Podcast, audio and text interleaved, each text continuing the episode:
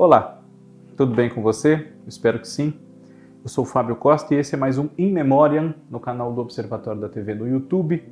Já somos mais de 34 mil agora. Eu peço sempre para você se inscrever, ativar o sininho para não perder nenhum vídeo.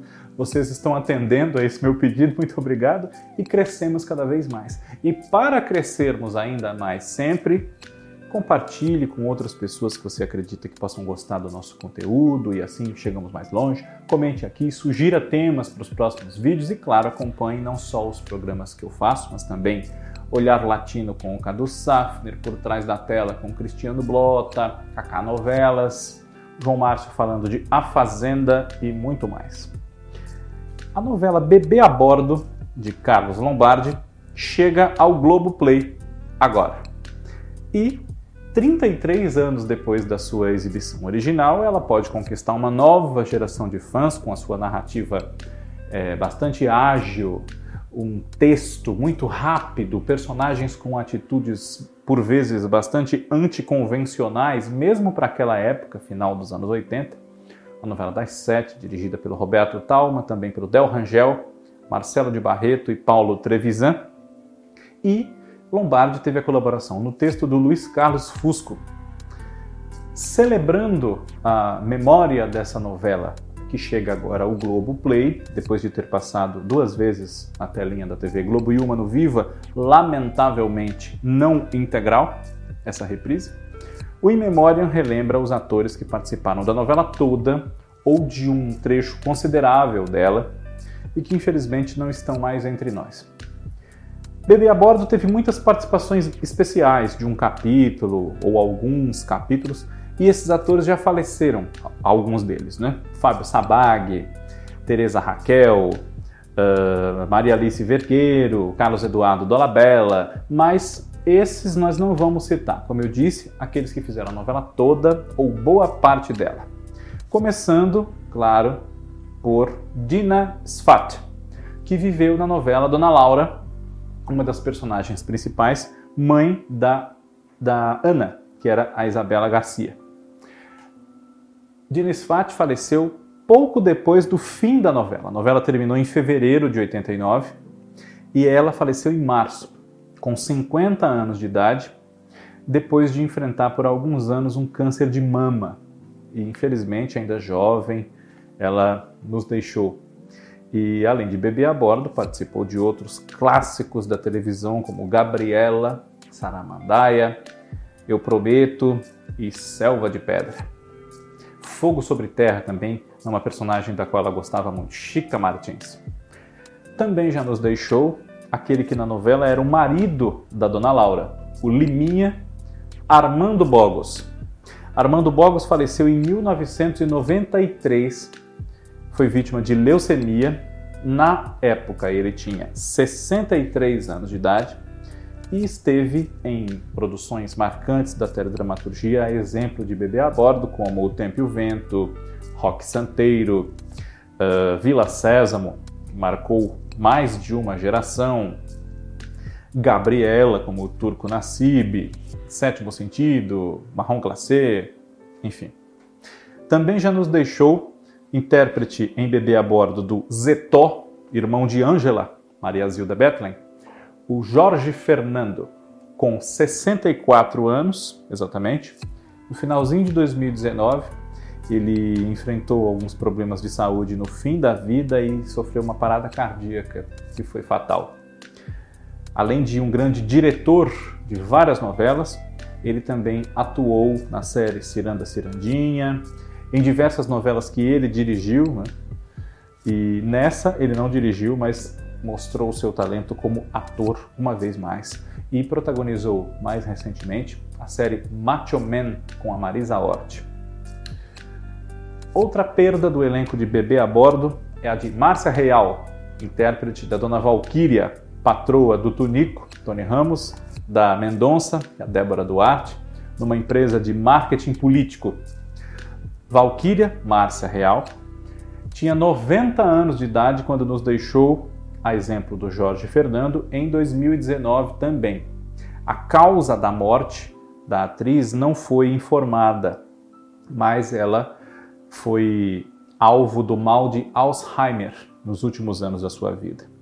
Um dos seus últimos trabalhos foi uma participação na novela O Direito de Nascer, gravada em 1997 no SBT, e uma produção independente que foi exibida pelo SBT só em 2001, e também a série Spa TV Fantasia, que era uma produção independente também exibida primeiro pela TV Gazeta e que tem constantes reprises nos últimos anos, a Rede Brasil. Márcia Real, uma das pioneiras da nossa televisão desde os tempos das novelas e dos programas ao vivo na década de 50, foi a primeira atriz a ganhar o troféu imprensa de melhor atriz, uma curiosidade dessa premiação, e esteve em outras novelas como 4x4, Mico Preto, Gaivotas, Aritana, Vidas Cruzadas e muitas outras. Outra perda sentida do elenco da novela Bebê a Bordo é a do ator Irving São Paulo. Ainda bastante jovem, em 2006 ele tinha apenas 41 anos de idade quando faleceu, após ficar internado alguns dias e sofrer uma pancreatite que acabou vitimando-o. Foi na época da reprise, uma das, da novela A Viagem, da qual ele participou, e em Bebê a Bordo ele vivia o Bad Cat, Irving São Paulo também esteve em Champagne, Final Feliz, Torre de Babel e diversos outros momentos da nossa teledramaturgia. Outro ator da novela que morreu jovem, com 50 anos somente, foi Fábio Pilar, intérprete do Amado nessa novela Bebê a Bordo. Ele também esteve em Baila Comigo, fez muito teatro, inclusive como diretor e faleceu, como eu disse, com 50 anos de idade de causas não reveladas no ano de 2010. Outra perda do elenco dessa novela, também bastante jovem, com 39 anos de idade, em 1991, é a do ator Chiquinho Brandão, que viveu o Joca. Foi o primeiro trabalho dele na TV Globo, depois de aparições na TV Cultura. Durante vários anos ele integrou o elenco do infantil Bambalalão, com Silvana Teixeira e Gigi Agnelli, entre outros. E também esteve logo em seguida em Top Model e em O Sorriso do Lagarto. E enquanto gravava essa minissérie, com a minissérie em, de, em curso das suas gravações, foi que ele sofreu um acidente automobilístico e veio a falecer. Foi substituído na história por Stepan Nersessian. Mais uma perda do elenco da novela Bebê a Bordo, a de Leina Crespi, intérprete da Vespúcia, a governanta da casa do seu Nero, que era o Ari Fontoura, sogro da dona Laura, a Dina Sfati. Leina Crespi não atuava mais desde 1997, quando participou da novela Zazá, de Lauro César Muniz. É, faleceu em 2009 de câncer de esôfago. Na ocasião, ela tinha 70 anos de idade, exatamente 70 anos de idade e esteve em Pecado Capital nos anos 70, esteve na versão original de Rock Santeiro, que foi censurada, esteve na Rock Santeiro que pudemos ver, Cambalacho, Guerra dos Sexos, Jogo da Vida e muitas outras passagens marcantes da nossa teledramaturgia. Os Miseráveis também, que inaugurou a TV Bandeirantes em 67. Uma saudade a de Leina Crespi. Também já nos deixou e esteve no elenco de Bebê a Bordo a atriz Cláudia Magno, que recentemente também podemos ver no seu último trabalho, ela também faleceu no meio da novela, que foi Sonho Meu, está no ar no canal Viva. Em 1994, ela tinha só 35 anos na ocasião, isso mesmo, 35 anos. E em Bebê a Bordo, ela entrou pouquinho depois do final de Fera Radical, foi uma novela da qual ela também participou. E nessa novela Bebê a Bordo, ela vivia a doutora Gilda, uma advogada uh, que tirava de várias enrascadas a mocinha muito pouco tradicional dessa novela, a Ana, como eu disse, vivida pela Isabela Garcia. Cláudia Magno também participou de Champagne, de Um Sonho a Mais, de, de Final Feliz também, e lamentavelmente faleceu muito moça. Outra ausência sentida do elenco da novela Bebê a Bordo é a da nossa recentemente falecida Nissete Bruno, Estamos próximos de completar um ano da morte dela, com 87 anos de idade. Foi uma das vítimas da Covid-19, infelizmente. E nessa novela ela viveu a Dona Branca, a mãe do Tonico, o Tony Ramos, mãe da, da Glória, que era a Françoise Furton, mãe também da Patrícia Travassos, que era a esposa do Amado, e uma mãe também que fugia a estereótipos. E o grande amor da vida da Dona Branca na novela também já faleceu.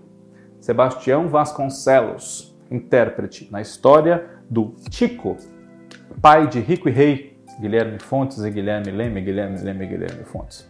Sebastião Vasconcelos, fizemos um memória só sobre ele recentemente, se você não viu, veja. Ele, nos últimos tempos de vida, tinha muita tristeza, depressão mesmo, e o quadro de saúde dele se agravou, ele teve um episódio grave de insuficiência respiratória e acabou falecendo em 2013 com 86 anos.